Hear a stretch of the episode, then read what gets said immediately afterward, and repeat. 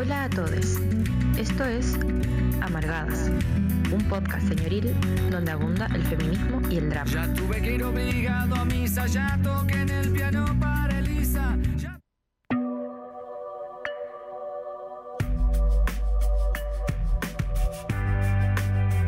Muy buenas noches. Estamos al aire Hola, ya. hola. Sí, ¿Cómo estamos estás? al aire. Sí. Bien, bien, acá. Ah, aquí. De invierno, Mira, aquí de invierno. Acabo de hacer una cochinada de un buque. Qué cochinada, amiga.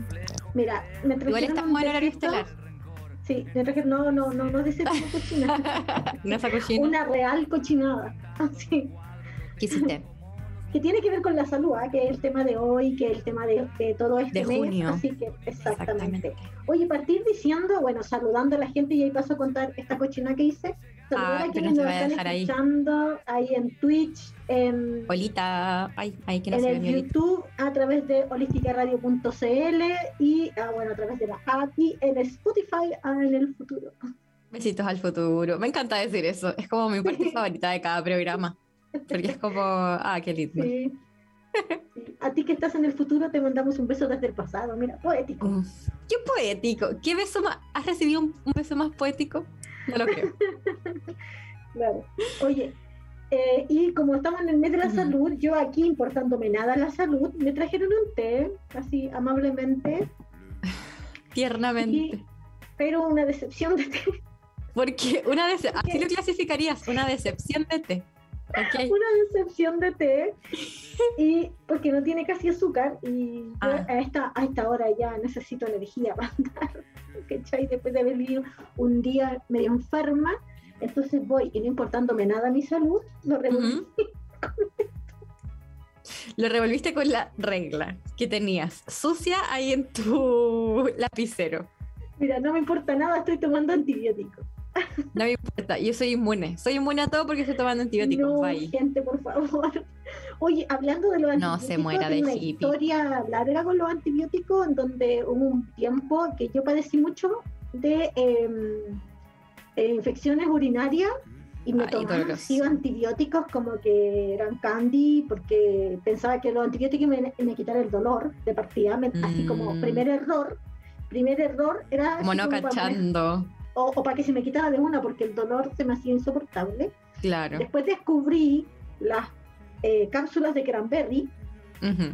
y así me sirvió para desintoxicarme de los antibióticos porque sufría mucho de esto y empecé a tomar cranberry a diario. Una pastilla de cranberry, una cápsula de cranberry a diario durante como tres meses y Ujú. nunca más. Me, nunca más tuve una infección urinaria. Alabado sea el cranberry, cranberry voy a decir Pero acá, es que preventivo. fue como- preventivo. Preventivo, exactamente. ¿Por porque, y aquí viene la parte porque estoy tomando antibióticos. eh, me dio una cistitis importante y yo dije, bueno, a veces yo he sentido así como una leve incomodidad, eh, sobre todo, bueno, de repente como en una práctica sexual coital, puede pasar, Ujú.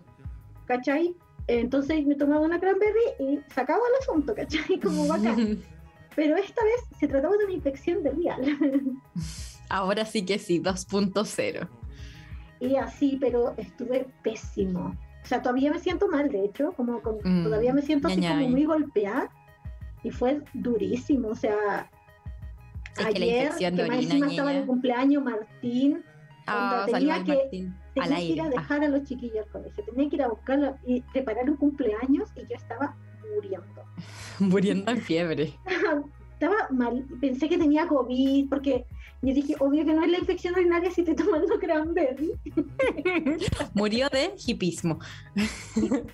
te juro, como mal, y me esa dolía la persona, por espalda y tenía como tuve muchos sueños como de esos sueños de fiebre. Pero no tenía no tenía Ah, alta temperatura, Ya, ¿cachai? pero como, como una terciana. sí, y, y como no sé, ruido mental de fiebre, así Ya. lo puedo definir. No sé si a alguien Sí, le ha pasado. Sí, a mí me pasa cuando tengo fiebre. Claro, Al tiro yo empiezo evito- como con extraño, no sé, como bien Sí. extraño. Como una cuestión muy repetitiva, ¿cachai? Como, no sé, la canción, una canción estúpida que tenía en la cabeza que era de un comercial, era espantosa y estaba sufriendo. Triple Camp. como las canciones que se te pegan. Sí, horrible.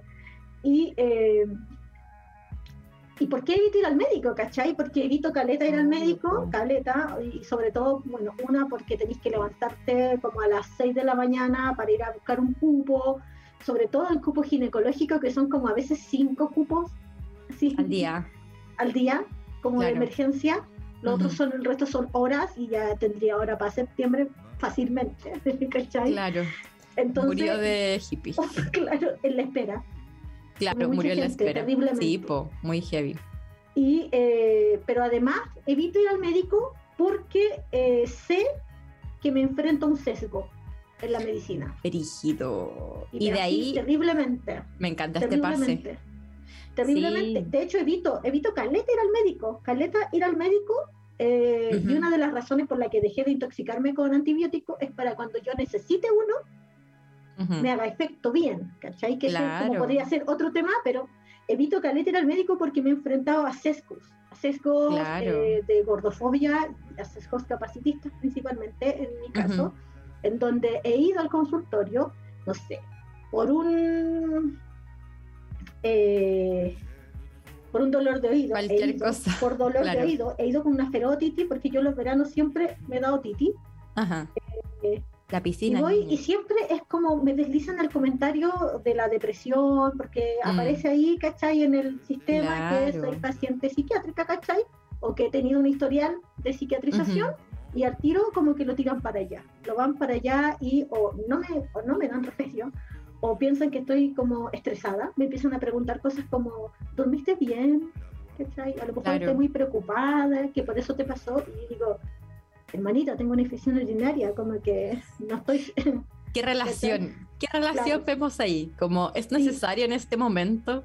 muchísima condescendencia también, como que yo no tengo, no como pasa mucho en las mujeres que han vivido situaciones de eh, eh, psiquiatrización, periodos de Ujú. psiquiatrización o una historia con la psiquiatría, es que se mm, todo, todo lo, todos sus síntomas, todo lo que les pasa, está arraigado al síntoma, o sea, a su diagnóstico al diagnóstico. o a su o a su experiencia de psiquiatrización. Por lo Ujú. tanto, es como que estamos intelectualmente disminuidas o desacreditadas, Exactamente. como o queremos llamar la atención, ¿cachai? O, O no todo sé. es como síntoma de eh, la patología psiquiátrica. Es Claro. muy heavy que al final esas personas eh, como que pasa un poco, y yo no sé, como desde dentro de los equipos de salud siento un poco que es como, ah, ya, volvió de nuevo. Y nadie hace como la reflexión que finalmente es como, hay una dolencia física que nadie está queriendo tratar, como que, Claro. por supuesto que si una persona si no le da respuesta, como una respuesta clara, efectiva, porque puede ser a lo mejor algún dolor crónico que sea, deba ser manejado, me imagino, por ejemplo. Pero claro, si no hay una respuesta clara, como, no sé, hay un esfuerzo terapéutico, un esfuerzo para hacer un diagnóstico, como obvio que la persona va a volver. Yo creo que como cualquiera Claro. volvería, po. Y, y- como por y una es segunda opinión. Es muy grave eh, esto de los sesgos en la medicina, que es nuestro tema central, a lo cual les invitamos a mandarnos un audio, a Eso mismo. escribirnos eh, a un audio al 569-75-111-852. Le- Yo quería preguntarle a la gente como para partir, Sí, como... pues. Porque, bueno, partimos de los sesgos, hoy día vamos a hablar de tres que se nos ocurrieron, porque sí, porque por supuesto que hay muchos. Porque la medicina está dentro de esta sociedad que es sesgada y estereotipada en todos Claro sus que sí, pues. sentidos. Eh, pero pensamos como un poco en el capacitismo a través Sí. también de nuestras experiencias, de la gordofobia y yo creo que vincula un poco, como que obvio que todo está vinculado con el patriarcado y el machismo, como con la medicina alopática que igual es terrible patriarcal. Oye, Claro. quería... También LGTBQI odiantes. Exactamente, po. Tremendos. que son, o sea, súper heavy. Yo, por ejemplo, justo hoy día por mi pega estaba haciendo un taller sobre identidad de género y dentro de eso siempre digo, como las personas eh, de la comunidad LGTBQI más, sí suelen llegar eh, como a pesquisas más tardías de ciertas enfermedades, Sí. yo hablaba en ese caso referentes a sexualidad, porque efectivamente como que en los servicios de salud se les discrimina, no hay información correcta, no hay educación sexual en torno a eso. Pregunta. dale. A la gente que no está escuchando, tú ibas a hacerle una pregunta. Ah, sí. eh, ¿Cómo han sentido como esos dejos? Pues como esas historias que yo creo que es brígido porque todas tenemos. Yo no conozco, no tengo alguna amiga que no haya tenido como algún tipo, primero, de discriminación en, como por su género en una consulta de salud. O si es que no es así, como algún sesgo por estas tres como aristas que estamos viendo. Quería leer además el comentario de la Carolina White. Claro dice, que sí, saludamos. Cranberry y yogur cultivado para sobrevivir a los antibióticos. Tiene toda la razón. Te encuentro la razón, Karen. Hola, Vargas ¿cuál es en el yogur cultivado? La, mm, la leche cultivada o el kefir, el yogur de pajarito. Ah, ya. Porque yo me metí en una bola de hacer mi propio yogur. De hacer tu propio yogur, kefir, Sí, me- el pajarito. No, no, no, yogur ¿Cómo? lácteo. Ah, como los con los partidores, Sí, ¿o no? Ah, buenísimo, qué rico. qué rico. Qué rico. bacán. Pero no es lo sí. mismo, ¿cierto? No, es exactamente Ya, lo mismo. ya. O sea, Este igual tiene que tener no, no es como, como la eh, como, como una cuestión que se llama lactobacilo y esa, esas cuestiones. Sí, O- o sea, es que los pajaritos es algo parecido. No, los pajaritos es algo parecido, pero solamente eh, es como más fermentado. El yogur es un poquito menos, pero Ya. ambas ayudan, ayudan bastante. No en exceso, sí. Claro. Ah, bueno, y la Carolina nos dice que la acompañamos en su rutina nocturna. Me causó mucha Ay, ternura en eso. Me gracias. encanta. Te besamos. Te besamos desde aquí. Eh, bueno, así, po, los sesgos. Estaba ya hablando un poquito del capacitismo, amiga. No sé si te digo que partamos con eso, tal vez, para ya ir de Claro. lleno al tema. Claro. Que, que Brígido, me gustaría primero, tal vez, como definir un poco el capacitismo. ¿Cachai? ¿Qué me Sí. pasó? Que me metí como a buscar y hay caleta de desinformación en la internet sobre el capacitismo. Sí, No sé qué hay visto de eso.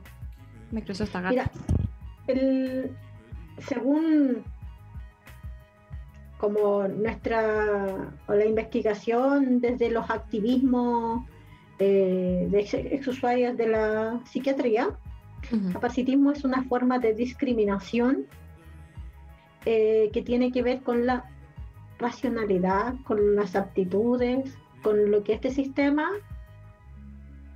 eh, determina como capaz, como dentro de lo razonable y que tiene mucho que ver con lo funcional, etcétera. Y ahí cabe eh, un montón de población, ¿cachai?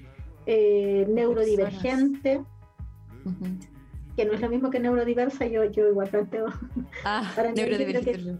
sí, todos somos neurodiversos, porque no, no, no existe como la homogenización, así como... Claro, o como una normalidad en cuanto Exactamente. como a la Pero- capacidad de tu mente, le podría decir, por decir de algún Pero la, la neurodivergencia tiene que ver como con eh, las personas no neurotípicas, como que están dentro de otros como otro espectro, digamos. Claro, también pueden ser personas con TDAH, eh, con un diagnóstico psiquiátrico, ¿cachai? Con eh, personas autistas, etcétera. Entonces el capacitismo es una forma de discriminación sobre esta población en particular. sobre esta población. Y claro, parte al final, como desde las definiciones, eh, desde considerar un poco que hay un tipo de personas que son normales. Sí, creo que eso es como el poco- canon de la normalidad, claro. Claro, como la suposición de que hay personas que son la norma y que todo el resto deberíamos como ajustarnos a ellos. También acá eh, mencionar personas con discapacidades, por ejemplo, Sí, po, motoras, visuales. claro. Y bueno, desde, la, desde las medicinas suele suceder que al final hay caleta de sesgos que son absolutamente evidentes. Pienso en personas con discapacidad funcional que están absolutamente diagnosticadas. O sea, como que esas discapacidades, si tú vayas a libros, por ejemplo, de diagnóstico, como los de todas esas cuestiones, como que sí hay como una letrita para cada una de esas posibles Claro, discapacidades y más allá de el nombre o el diagnóstico, si tiene que ver cómo eh, la práctica sanitaria ve a esas personas. sí. Yo creo que ese es un, eh, es un punto importante de destacar, como que esto tiene que ver con cómo los dispositivos de salud, cómo perciben y socializan, porque no es solo como una percepción así hacia la interna, sino que es una socialización, ¿cachai? Exactamente. O sea, así como pienso en días que se proponen desde los dispositivos sanitarios, que es como días así como casi de apoyo a la discapacidad o como nosotros que tenemos que apoyarlos, nosotros como personas normales, un poco como que es la cuestión que tenemos que generar las condiciones como si fuesen personas eh, casi sin funcionalidad. Sí. Como no tomando todos los tipos de funcionalidad que hay. Sí. E, estaba pensando como en este, en, cómo los sesgos eh, capacitistas dentro de los dispositivos sanitarios, que me gusta que digas sanitario y no de salud. Ajá. sí, sí, es algo que... Es una reflexión que tuve hace 10 minutos. Ah. bueno, igual enlazándolo con el programa anterior en donde hablábamos de, salud también y de lo que entendíamos por salud. Eh, entonces, yo creo que una de las cosas como súper problemática es una, bueno, el no acceso o no la detección de algunas como patologías importantes, por ejemplo. Exactamente. Como, eso es algo súper heavy y por otro lado también el minimizar, por ejemplo, eh, o, no, o no estudiar a cabalidad, eh, por ejemplo, el impacto en la salud eh, gastrointestinal, etcétera, como en todo nivel, del consumo prolongado de psicofármacos, por ejemplo. Muy heavy. Eso, y, cuando personas que están así como largamente medicalizadas, yo una fuerte medicalización, eh, en donde, no sé, pues combinan como anticonvulsivos, etcétera, con antidepresivos. Eh, hay mucho medicamento así como muy fuerte que impactan en la salud física. Absolutamente. muchísimo en la salud física y eh, no tienen mucho tratamiento, no, son muy poco tratadas, muy poco investigadas. Eh, por ejemplo, cuando presentan algún malestar, se lee como descompensaciones. Claro. Cuando presentan alguna, no sé, en mi caso, por ejemplo, como cuando estuve con mucho psicofármaco, como que quería dejar de eh, tomar eh, algunas cuestiones para poder estar bien físicamente. Claro. ¿Cachai? Y era como. Todo estaba asociado a como una. no sé. Como un síntoma, tal vez, del cuadro, ¿no? Claro. Sí. Sí. sí es que al final pasa mucho eso y, y también es súper heavy como este sesgo de la medicina, porque aquí yo creo que ya podemos empezar a hablar un poco como del sesgo de género como el machismo dentro de la medicina. Pero yo estaba leyendo así como ya, el machismo en medicina general, eh, por supuesto, ahí lo vamos a ver como un poco más en específico, pero una de las cosas que llama la atención es que eh, en todas las otras áreas, ya sea hospitalización, acceso a tratamientos de calidad, diagnóstico, las mujeres así de base, como sin ninguna patología o sin ninguna etiqueta diagnóstica psiquiátrica, sí tienen peor acceso porque finalmente parte de la base de que la investigación está hecha como con una mirada, una posición androcentrista, como desde los hombres, a la medida de los hombres. Em, pero las únicas, los únicos aspectos donde las mujeres sí tienen más atenciones de salud de los hombres, o, son, o están más medicadas, o hay más evidencia científica, es como temas en específico que le llama la evidencia, que son temas de reproducción, embarazo, parto, puerperio y eh, psiquiatría o fármacos. Por ejemplo, así como la cantidad de consumo de fármacos psiquiátricos en mujeres es como casi el doble. O, por ejemplo, frente a los mismos síntomas, leía un estudio que era como respecto a síntomas depresivos. Por ejemplo, en síntomas depresivos leves, en general a los hombres se les recomienda una terapia psicológica y a las mujeres se les empieza a medicar al tiro.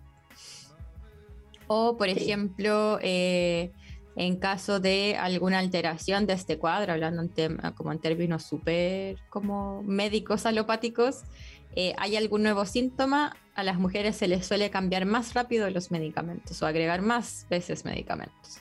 ¿Cachai? Como todo esto como estudiado.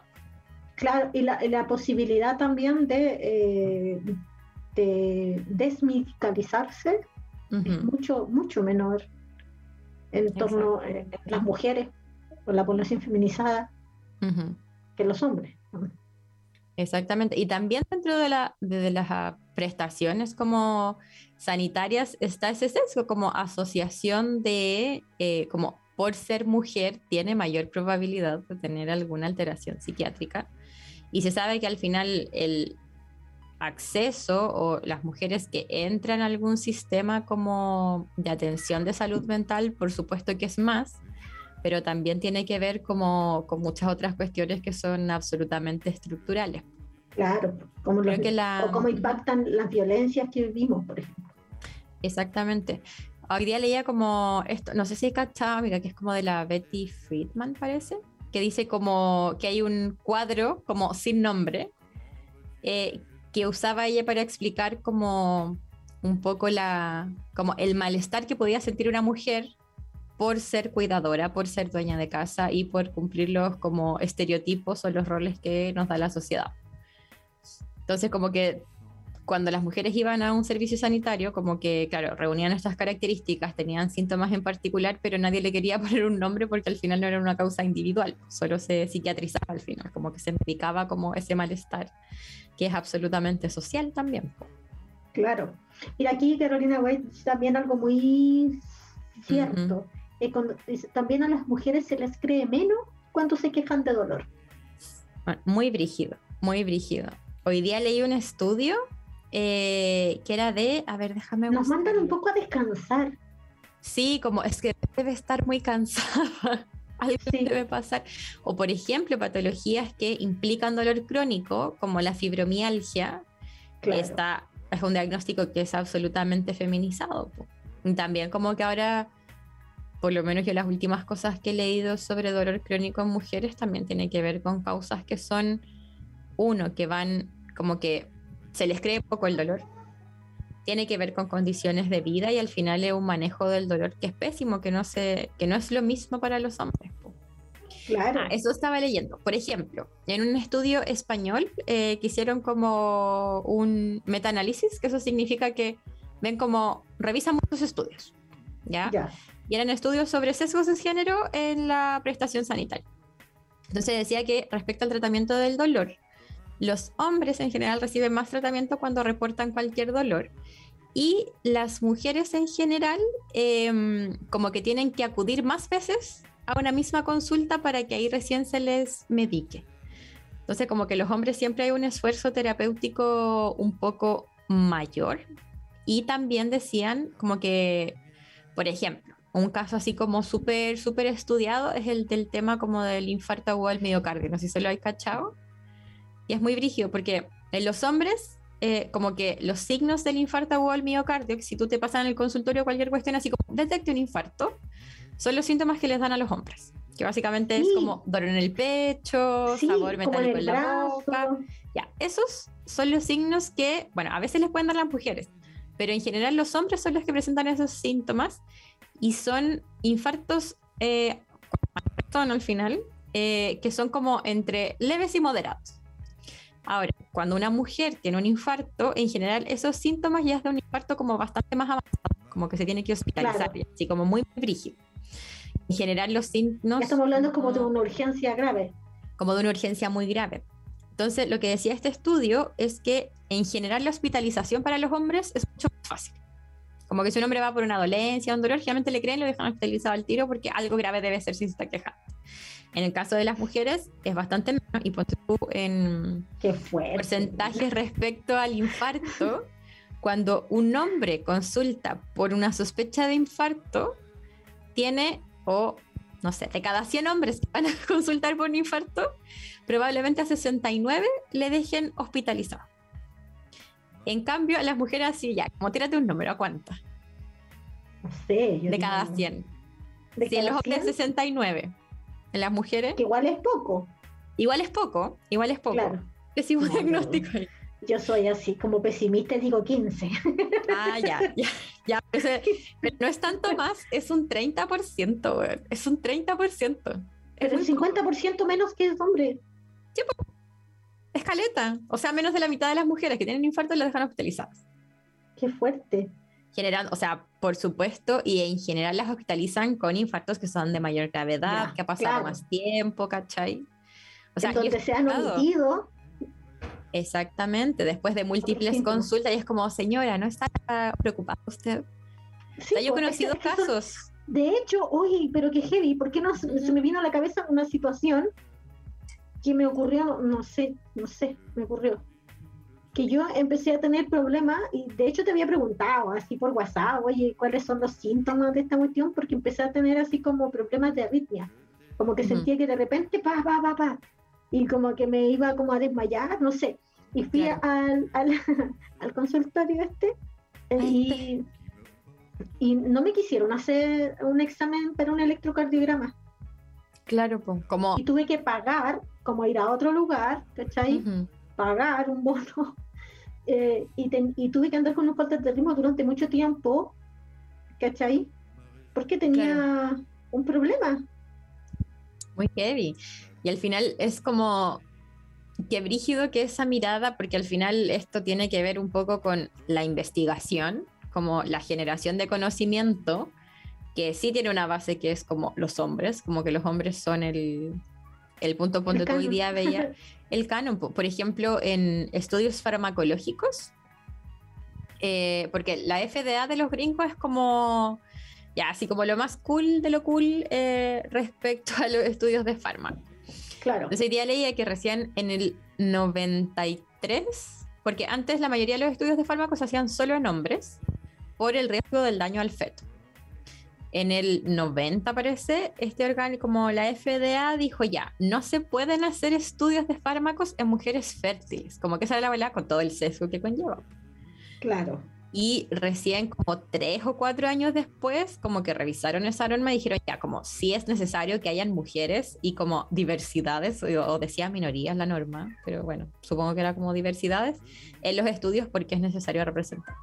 Y al final que lo, lo que pasa en caleta de estudios es que les da como, no, es la paja, por supuesto que no solamente paja, sino que tiene ahí como una cuestión política, yo creo también eh, que es más difícil incluir mujeres en edad fértil por el tema del uso anticonceptivo, por eh, las variaciones que pueden haber respecto al ciclo menstrual. Pero al final, por otra parte, pienso también como qué necesario es que veamos esas posibilidades, porque, bueno, como que no vaya a saber los efectos secundarios, Claro. cómo interacciona con un anticonceptivo, cómo interacciona con un ciclo menstrual, pues finalmente me hace pensar Pasó un poco... mucho, pasó mucho con el tema de las vacunas de- del COVID. Claro, en donde eh, muchas personas menstruantes eh, reportaron, entre ellas me incluyo, como con algunas vacunas, eh, alteraciones en el ciclo menstrual. claro, pues. Y no lo habían considerado. Y, y mucha gente decía, no, un odio. Justificaban la no investigación como en la, en la emergencia. ¿Cachai? No, po. Mm, es que claro, como que no puede ser. Entiendo que excluyas, por ejemplo, a personas embarazadas, como ya lo vamos a ver más adelante, pero como de por sí, es que al final es como de base el entendimiento que, que me pasa un poco, como uno va a ver el tema de las investigaciones y es como, bueno, como tenemos ciclo menstrual, la investigación es más compleja. Como, ¿por qué debería ser más compleja? A lo mejor necesitas cruzar más datos estadísticos, puede ser. Pero parte de la base, que es como las mujeres, casi como que me suena mucho como las mujeres y la histeria, no sé, Sí. como Sí. esta fuerza de la naturaleza que no podemos controlar y no se puede No, educar de la ciencia. como- que yo sin ser antivacuna, ah, por favor. Eh, pero Ojo. es como, sí, por favor, lo quiero decir, muchos pensé. Eh, pero es como eh, no, en esta emergencia sanitaria, pandemia mundial, ¿cachai? claro. Investigar cómo la- la- las diferentes vacunas están inter- interactuando con el ciclo menstrual. No es emergencia, No, po. no es una emergencia. ¿Cómo no va a ser una emergencia, digamos? ¿Cómo no va a ser una emergencia? claro, es como, es más de, o sea, es la mitad de la población mundial que vive con un, como que le tocó vivir con un ciclo menstrual. Es como, ¿cómo no va a ser importante? po? Claro, ¿cómo lo vas a omitir? Es como una carac- como carácter. Es que al final es eso, es ver como el androcentrismo. Sí, po, Era el hombre como sujeto al que debemos llegar y todo el resto como variaciones de, lo, de esta normalidad. Sí, po. Patriarcado, güey. Efectivamente. Y dice así como, da risa la wea. Nos dice risa la Carolina, güey. Sí, es como risa. ya para la web. Sí, es, es- es como. Es que es muy- Sí, po. o sea, y también pasa que es como uno se enfrenta, y creo que de la mayoría de las mujeres que conozco, es como me enfrento al médico y es un momento como de ansiedad, como ¿a Sí. quién me voy a enfrentar? ¿Con qué sesgos me va a ver? Y no solo pasa, o sea, al final, por ejemplo, volviendo a este estudio que estaba mencionando, que era como en específico de sesgo de género en los servicios sanitarios, hablaban como desde temas de investigación, que esto recién en los 90 se empezó a pensar, ¿cachai? Sí, o sea. Como que tampoco es tanto rato. Y tampoco es es una reciente, investigación, exactamente, po. Y tampoco es una investigación, por ejemplo, lo del infarto al miocardio, yo sé que la mayoría de la gente lo conoce, pero hay temas que son como más en específicos, onda definición, no sé, ponte tú en cirugías, eh, en ciertas cosas como que son comportamientos anómalos en mujeres. Es como, bueno, como claro, porque no es Sí, como lo estudiaste. Y también permea como al final como toda la práctica, pues como esto que estábamos hablando de la IP, como la sobremedicalización en cuanto a alteraciones de la salud mental, la falta de medicación respecto al dolor, o Claro. pasaba también como la sobremedicalización de procesos fisiológicos, porque tú, un caso que yo siempre como que tengo en la mente en cuanto a sesgos, es como el tema de la terapia de reemplazo hormonal en la menopausia. Como que claro. cada cinco años, creo yo, como que va cambiando las indicaciones de las sociedades médicas y ponte tú, yo cuando estaba estudiando era así como, sí, recomiéndelo. No se sabía nada.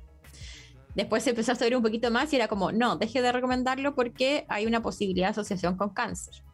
Y ahora, en unos años más adelante, es como, sí, recomiéndelo porque ayuda a los huesos. Y al final tú vas viendo la evidencia y no es una evidencia de peso, ¿cachai? Sino que es como sobrevivir este proceso fisiológico porque debemos hacer que se nos note lo menos posible que estamos llegando como a este proceso. Que sí Claro. tiene una sintomatología, ¿cachai? Que se puede ver. Como, como acallamos esto un poco en el caso, no sé, pues como de las cesáreas o las histerectomías, como que se les saca el útero a las personas, se hace caleta más de lo que se debería hacer, Sí. como referido a procesos fisiológicos. Y Qué rabia también la wea. en, en, en, por ejemplo, la detección de ciertos como cánceres, también está como el sesgo de género. Como que lo- hay, y más encima, como que hay cáncer, por hay tipos de cáncer que están eh, sumamente feminizados, ¿cachai? Y, pero eh, eso, que, que hay una promoción, por ejemplo, de detección del cáncer de mama, del cáncer del cérvico, cuello cérvico uterino, que está muy bien, ¿cachai? Pero por otro lado, es como que los otros tipos de cánceres no te dieran. Claro, como que no, esto no puede, no puede existir. no te va a dar a ti porque, porque los tipos de cánceres más comunes son en mujeres o Claro. eh, son estos, ¿cachai? Y Estos. no hay mucha promoción en la detección temprana como de otros tipos de cánceres que también pueden afectar a la población feminizada, ¿cachai? Por supuesto. Respecto, por ejemplo, ahora, ahora leía que también tenía que ver con un poco con gordofobia, que es el otro sesgo que, que queremos tratar. eh, la historia de una chica, Sí, que claro, también pasa mucho más en las mujeres, que fue a un médico por dolor abdominal, el médico y había bajado de peso porque no podía comer nada. Entonces el médico ya tenía sobrepeso, como un sobrepeso al parecer evidente, eh, y el médico le dice así como, ah, tal vez no es tan malo que bajes de peso. Va al segundo médico y tenía como un cáncer de colon en etapa 3, que es como muy, muy avanzado. Eh, es como, bueno, ¿qué hubiera pasado con ella si no hubiera vuelto a consultar? Sí, Como si no hubiera quedado, o si se hubiera quedado con ese diagnóstico. Como, claro. se obviamente hubiera muerto, se hubiera muerto, se hubiera muerto. Sí, o, Como- o un nivel de padecimiento súper importante hasta que finalmente alguien, tal vez, como Ujú. lo hubiera detectado. Claro. O sea, yo creo que es súper importante y como una idea yo creo que central es que al final el sesgo no, a- obvio que nos da rabia y es como, pucha, yo no, no quiero ir a este lugar que me va, o no quiero acceder a esta medicina que tal vez es sesgada, ya yo creo que no necesariamente es el camino, sino que es como el exigir como Sí, cierto nivel, pues como cierta calidad. Eh, pero también mencionar como que el sesgo en, en los servicios de salud mata. Como, Sí, definit- sí, yo creo que eso es súper importante, como que creo que es como el punto central de todo esto, pues finalmente el, el no acceso a, a una detección temprana o a un manejo del dolor digno, eh, oportuno, finalmente permea las condiciones de vida pues, claro. y puede llegar a la muerte en casos más graves. Exactamente. O una enfermedad como más grave, una pesquisa tardía. Aquí Claro. Carolina White dice, yo también evito de ir al doctor porque no tienen paciencia, te hacen mil preguntas sin esperar que contestes. No hay voluntad o vocación en entender al paciente. Mucho malos ratos. Qué brígido. Sí, y, y ese otra, otro tema, además, como Ujú. además de estos sesgos, está como, eh, como de repente el maltrato de parte de eh, médicos, ¿cachai? A pacientes. Exacto. Como la asimetría, que también tiene que ver, a mi parecer, como con una jerarquía patriarcal dentro de los servicios sanitarios. po. O un sesgo clasista también. o un sesgo clasista. Claro, que ahí todo se, todo se imbrica. Volvemos a la palabra Sí. favorita de este. Se va Palabra favorita. Hora, hora de palabra favorita. Nuestro momento de la palabra.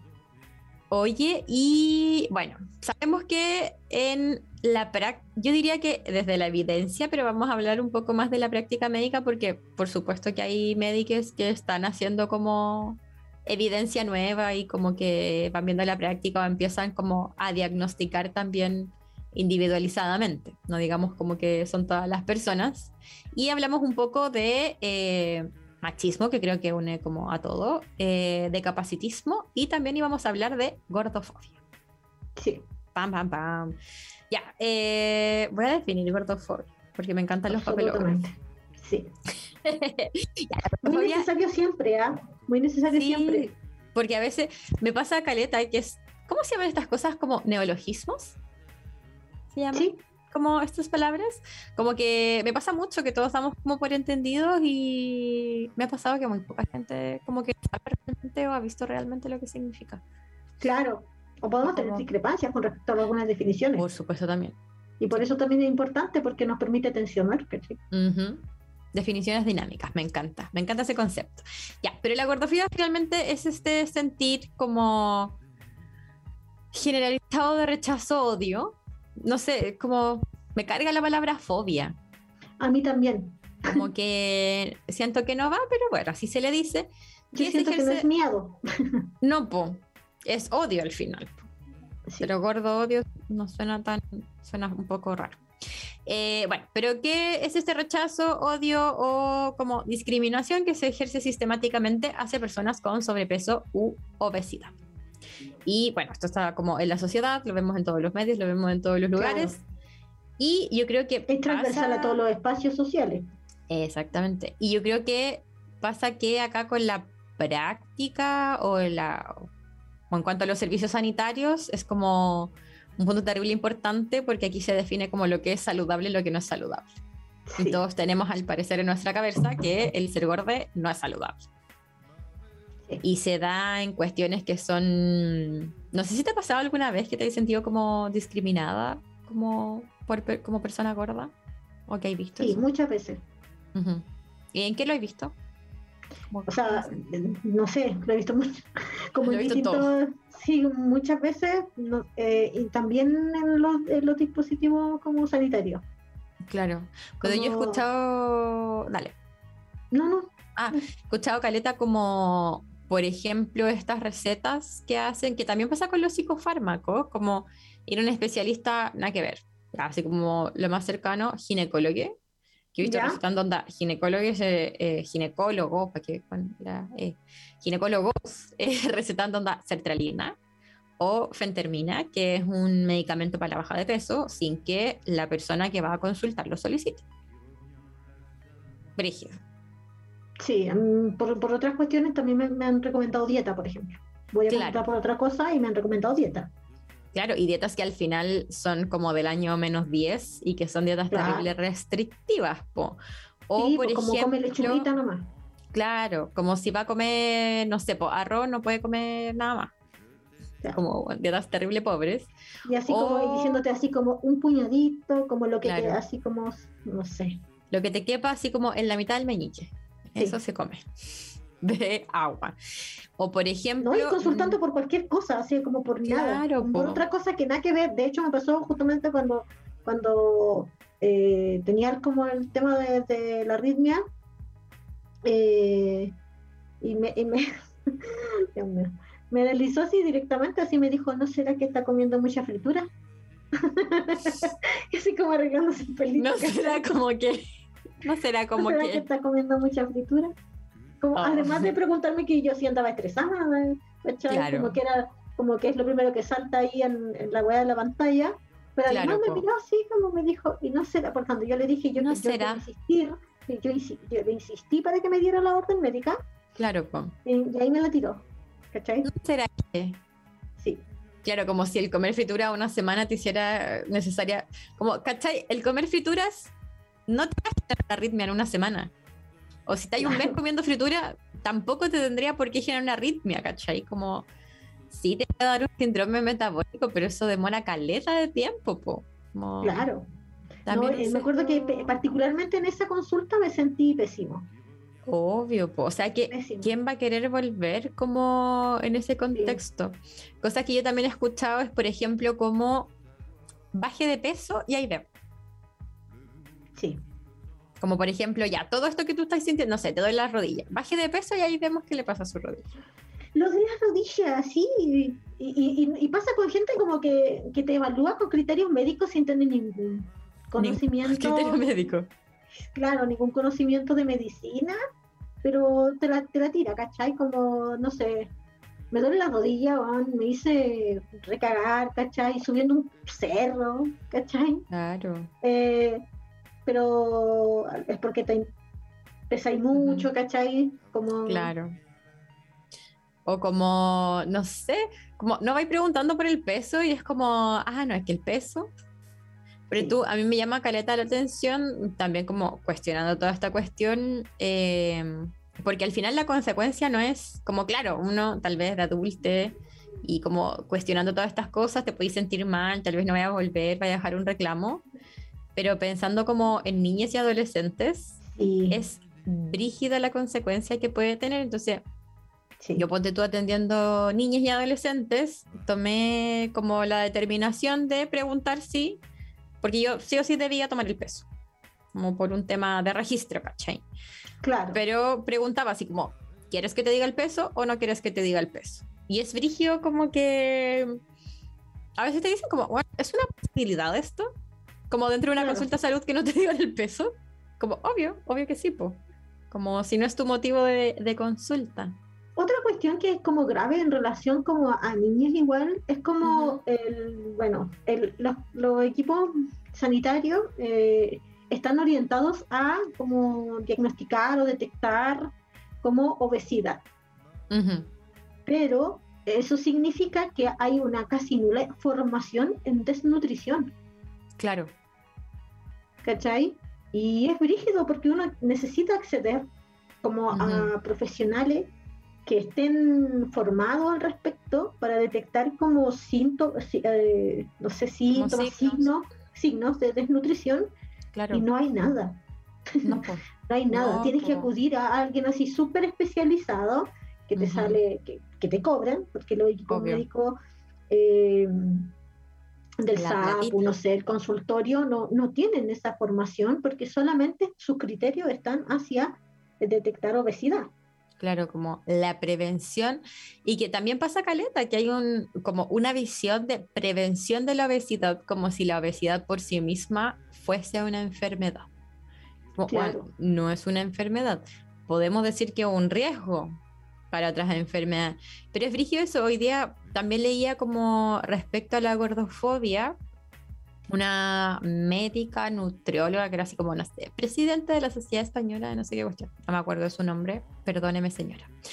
Eh, obviamente no está escuchando. que obviamente nunca va a escuchar. Si me escucha alguna vez me, me sepa perdonar. Em, pero decía que al final el tratar la obesidad, o a la visión de ella, como con su experiencia, decía que tratar la obesidad como enfermedad solamente trae cosas negativas. Y yo me acuerdo, así como, no sé, creo que hace un año o dos años, recién se dejó de celebrar el Día de la Lucha contra la Obesidad. Como que eso estaba calendarizado onda en la OMS. Y ahora, claro, como Sí, que se en le los cambió el- colegios. Imagínate lo que eso era en los colegios. O sea, para un niño, como con todo el, como el bullying que puede sufrir también, como por esta gordofobia como social, estructural, como además que vaya, no sé, al consultorio a pesar y medirte y es como, no, usted está obeso. Y esto es una enfermedad, usted está enfermo. Sí. Como a un niño de muy poca edad. Eh, pero claro, decía, por ejemplo, eh, esta señora cuando daba su argumento era que no hay, primero, no hay evidencias como de peso, como evidencia científica que diga que la enfermedad, o sea, como que la obesidad sea causante de enfermedades, en ningún caso. Como que sí hay una relación, y ahí yo creo que la mayor parte de la gente confunde como causa y relación. Sí. ¿Cachai? Como que la obesidad no causa enfermedades. Es como un conjunto de muchas otras cosas más la obesidad que podría causar una enfermedad, como que se relaciona. Lo otro era que decía que la obesidad no tiene síntomas, como cualquier enfermedad. Sí se puede generar, o sea, tratar como un factor de riesgo para otras enfermedades, pero no tiene síntomas, entonces le podemos decir así. Lo otro que mencionaba que era que el índice de masa corporal, ¿cachai? Esa como relación que te sacan Sí. para saber si estás normal, IMS. IMS, y algo así. IMC, efectivamente, es una fórmula matemática que ni siquiera es un médico, hizo como un matemático como para definir ciertas cosas del 1835. bueno, Yo esto no lo sabía. Sí, yo había leído que es súper desactualizado. Súper que está así como mil obsoleto y que al final decía que nombrar y todas estas campañas contra la obesidad lo único que generaron era profundizar el estigma po, y que las Claro. personas que se les trataba de esta forma o si un médico iba a atender con esta parada de la lucha contra la obesidad, generalmente iba a ser discriminado. ¿Y qué pasaba con eso? Que las personas en general dejaban de ir o no seguían el tratamiento médico y habían estudios, ponte tú, que decían que Sí. respecto a hipertensión y diabetes, las personas que habían sido como sesgadas por gordofobia tenían peores controles de sus niveles, como, no sé, comían como ciertas cosas o hacían ciertas cosas que podían subir la presión o tenían peor control de las glicemias, porque al final nefasto, nefastísimo. Sí, po. Oye, mira, aquí tenemos comentarios y dice, ojo que también puede haber sesgo por ser flaca, porque no se cree que la persona flaca tenga problemas de salud. Exactamente. Y eh, Denise nos dice, el concepto de gordofobia es real y en los servicios sanitarios públicos y privados y en general entre profesionales de la salud y ciudadanos la obesidad es un pecado mortal. Sí, po. Y es algo moralizante, como una cuestión moral, siento. Claro, o sea, al final hay un moral. Sí. creo yo, como hacia las personas gordas cuando entran a una consulta de salud. O sea, yo creo que, no sé si a la mayoría, espero que no a la mayoría en este momento, pero además que si le preguntáis a cualquier como prestador sanitario, lo primero que piensa cuando una persona gorda es como come pésimo, no hace ejercicio, seguramente no, No se, se preocupa de cuida, su no salud. no, se- no se quiere a sí misma, es como Claro. muy, muy, muy dañina, muy dañina, y que finalmente desincentivan ir al médico, po. Exactamente. O por sea, eso tienen me- peores controles, por ejemplo, lo que tú me señalabas, como lo de eh, la diabetes, la hipertensión, porque ir a someterse Claro. a ese nivel de violencia institucional, bueno, en un- como, ¿quién va a querer someterse a eso? po? Por rígido. supuesto. O sea, como, nadie se va a querer someter a violencia sistemática, pues como si te estás sintiendo Sí. pésimo, ¿qué va a pasar?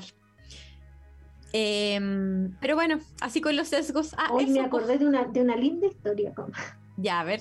A ver, a ver, a ver. No, no, no, linda nada.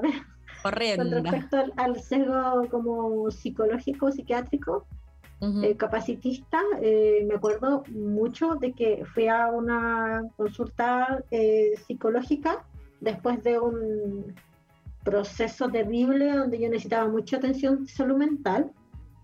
Eh, y la psicóloga, me acuerdo perfecto, me gustaría tener el nombre, ¿no? La la, funa. la funaría, porque fue terrible lo que me dijo. Me dijo, eh, me preguntó sobre mis redes, yo le hablo de Martín y todo, y me dice, bueno, tiene que portarse bien con el pololo, porque eh, los pololos se aburren de las personas, de las mujeres tan complicadas. Siempre están dando problemas. Y yo venía de- derivada del hospital porque había tenido un intento suicida, ¿cachai? Que tu madre. Salí súper mal de ahí, weón. Obvio que sí, pues como Sí. en esa fragilidad tal vez. Y, y lo rígido, claro, tú estás en un momento No. de, de dolor porque un intento Obvio, suicida po. tiene que ver con el dolor. eh, Ujú. eh, y estáis en una emergencia, ¿cachai? De salud porque necesitáis atención. Obvio, No tenéis mucho la pachorra o la capacidad de responder como dignamente, ¿cachai? Como decir así como, ay, qué, ¿cachai? Claro, Como, po. ¿Por qué me decías esto? Sino que te lo comís porque estáis frágil, po. Claro, po, o sea, como si es que vaya a consultar y extrapolándolo un poco como a todas las atenciones de salud, Sí, si vais Recibí en general es porque estáis como enferme, como no en bienestar, frágil. La weá penca. Sí, fue, fue como un comentario tan así de mierda y tan como Ujú. gratuito y como que, ¿sabéis qué? Es como en, es como en psicóloga. una... Sí, po, ¿cachai? Además estoy hablando de una profesional de la salud mental, ¿cachai? Que, Claro. que podría, comillas, entender, ¿cachai? Que fuera como Ujú. de parte, no sé, con un control con enfermera, ¿cachai? Claro, como una cuestión desatinada No de un no claro. especialista. No es justificable, Claro. pero ya. Para nada, no me lo, no hay- es totalmente condenable, pero te estoy hablando de una profesional de la salud mental, como que maltrata así a personas que consultan en un estado así como de urgencia. En Claro. una situación de urgencia, eh, fue brígido, fue brígido. Como, sí, Claro, o sea, y como también que pienso, como qué adherencia y como... al no tratamiento voy a querer tener. Sí, ¿cachai? pues como, ¿por qué vaya a volver? ¿Por qué te vaya a hacer eso? Como nadie se va a Sí, hacer o eso. sea, sí, Oye, eh, yo creo que fui desesperanzador todo esto. ah, como y duro. así somos, día duro. Ah, pero yo creo que igual es importante mencionar que yo creo que sí hay ciertas, eh, más que individualidades, colectivos como de prestadores de salud que sí están, como que ya se pegaron el cachufazo. Yo creo que sí desde, no sé si sindicatos, pero médicos, nutricionistas. eh, matronas, enfermeras, yo creo que ahora todos hay como grupitos de estas personas feministas y que sí se está cuestionando como todo esto Yo creo que gran parte del trabajo sistemas, po. también lo hacen eh, las organizaciones, agrupaciones de usuarios de dispositivos eh, sanitarios, po, tanto de salud mental, que concientizan respecto a ello, ¿cachai? Como eh, son- es súper relevante ese activismo, pues el activismo gordo, ¿cachai? Sí, po, Como son, porque nos clarifican un montón, po, sí. O sea, es que si no han nos llegamos a esa por experiencia, cambios, po. porque, porque por sí mismos los equipos sanitarios como que, Difícil, perdóname, ¿cachai? Como, claro. Como, haya, haya, qué bueno. claro, haya, qué bueno. claro. Sí, y terrible importante también, creo yo, porque ya nos quedan los últimos minutos, hoy que se me pasó rápido. Eh, mm, yo creo que además como la colectivización de estos saberes, como conversarlo, como no... Justo empecé a leer hoy día los diarios del cáncer de la Audre Lorde. No sé, Ah, ya. ¿Sí? Sí. Eh, que habla un poco como de procesos de enfermedad y ella reivindica Caleta como el tema de romper el silencio. po. En una parte dice como que brígido que la medicina, porque hablaba respecto al cáncer de mama, eh, ella había como un silenciamiento, ponte tú, todo esto que son como las prótesis o como las cirugías reconstructivas, porque ponía la imagen, pues como que brígido sería que, no sé, caleta de mujeres sin como una mamá protestaran como frente a la... ¿Cómo se llama la cuestión donde hacen las leyes en Gringolandia? ¿El Congreso? ¿El Congreso? ¿El Congreso? ¿El Capitolio? No sé. Bueno, uno de los dos. perdona, perdona como para exigir como prestaciones sanitarias como sin todos estos sesgos. Claro. Y además también que hay una cuestión como social de, de que de, de la enfermedad, ¿cachai? Como algo que uno tiene que cargar como una cruz, un poco en Claro. silencio, Como un tabú Como- también. como un tabú, exactamente, ¿cachai? Porque el canon es, es estar, comillas, sano, Claro, po. ¿cachai? ¿Y qué es estar sano además, ¿cachai? como lo mismo Bueno, que decíamos el programa pasado, como que Claro, como es posible la salud como completa en un sistema que nos tiene para hoyo. Difícil. Ahora, sí, yo creo que además de este conocimiento colectivo, la organización, el autoconocimiento, que también se puede como obtener ese saber no solito, eh, es terrible importante. Como conocer tu cuerpo, como tu mente, como las cosas que te hacen bien. Es muy, muy importante, como también para saber qué cosas son normales y qué no, y como revelarte un poco dentro de esos contextos que son tan Sí, terrible violentos. Sí, y me acuerdo que, que una de las cosas más relevantes que me ha pasado el último tiempo fue como identificar que las cosas que me pasaban o per- como, como percibía el mundo, ¿cachai? Estaba, no tenía que ver como, con- también con este sesgo un poco en que uno lee su propia historia, pues como que tenía que ver con el trauma, ¿cachai? Como yo ahí muy padeciendo un montón de depresión, porque decía, cuando Ujú. chucha voy a liberarme de ese trauma, Claro. ¿cachai? Cuando chucha voy a liberarme de ese trauma y voy a poder salir a la calle no- bien, ¿cachai? Ujú. Comillas como la gente normal, ¿cachai? Claro, po. Y voy, y claro, con todo ese sesgo que tiene que ver con la historia, ¿cachai? Que es un sesgo de clase, Ujú. ¿cachai? Obviamente esta persona está traumatizada, eh, nadie me diagnosticó, ¿cachai? Que también es un sesgo de género, eh, autismo, po, Claro, po. ¿cachai? Y creo que eh, tiene que ver con esa mm, porfía en que a mí estas cuestiones me pasan porque me pasan, o sea, yo soy así, yo odio el sonido y ahí ahondando en eso, como validando, desde que empecé a validar como ese malestar que me producía los estímulos, ¿cachai? Como sensoriales, etcétera, pude acceder como yo buscar como un- una persona, un profesional, ¿cachai? Un profesional que pudiera darme una respuesta, pero Ujú. con esa base, pues, con esa, ¿cachai? Como Claro, revelándome a, a- a esa imposición, ¿cachai? Que yo ya no sé, no me daba respuesta. Claro. Como al final es una visión externa que tu vida, po. po. Sí, Claro. Como una visión de alguien que no cacha, o sea, que cacha ciertas cosas, probablemente que ha estudiado, pero que no vivió como en tu historia, tu piel, como no Claro. sabe necesariamente cómo sentí en específico. Bueno, terrible Claro. importante. Sí, siento que ese como mensaje de, de- como de autoconocimiento y, y como también de autopreservación, diría yo, como. Como también creo que lo que decía al final es como validar el malestar y no acallarlo como para intentar ser al final ese modelo de persona normal que ni cagando es una, como que al final, ¿qué es lo claro, normal? Un hombre blanco, rico, como claro. neurotípico, como que nací y con vulva, ya no soy. hacia, hacia el final, igual yo creo que es importante que cuando uno habla de validar el malestar no tiene que ver con glorificar el dolor, ni yo creo que tenemos que buscar bienestar y yo creo que en esa búsqueda fue que me encontré así como, oh, ¿cachai? Claro. Con algo totalmente distinto y que yo creo que ahora yo siento que me siento como que tengo mucho mayor bienestar que hace desde antes de saber que yo era autista, ¿cachai? Porque tengo otra comprensión de mí misma, claro, en donde no tengo que erradicar una enfermedad, ¿cachai? O convivir con una, con una cuestión como ya un poco media, como un designio, ¿cachai? Como ya de mi historia, Claro. como un residuo de mi historia que va a ser siempre así, ¿cachai? Como que yo estaba mal siempre, muy por el contrario. Así que Es eso una fue... característica. un Sí, hay que, hay que, hay que pre- pre- como validarse y buscar bienestar. Exactamente. Si puede en colectivo, la tiene toda. Ah, ¿te cachai? Oye, ya nos pasamos de la hora.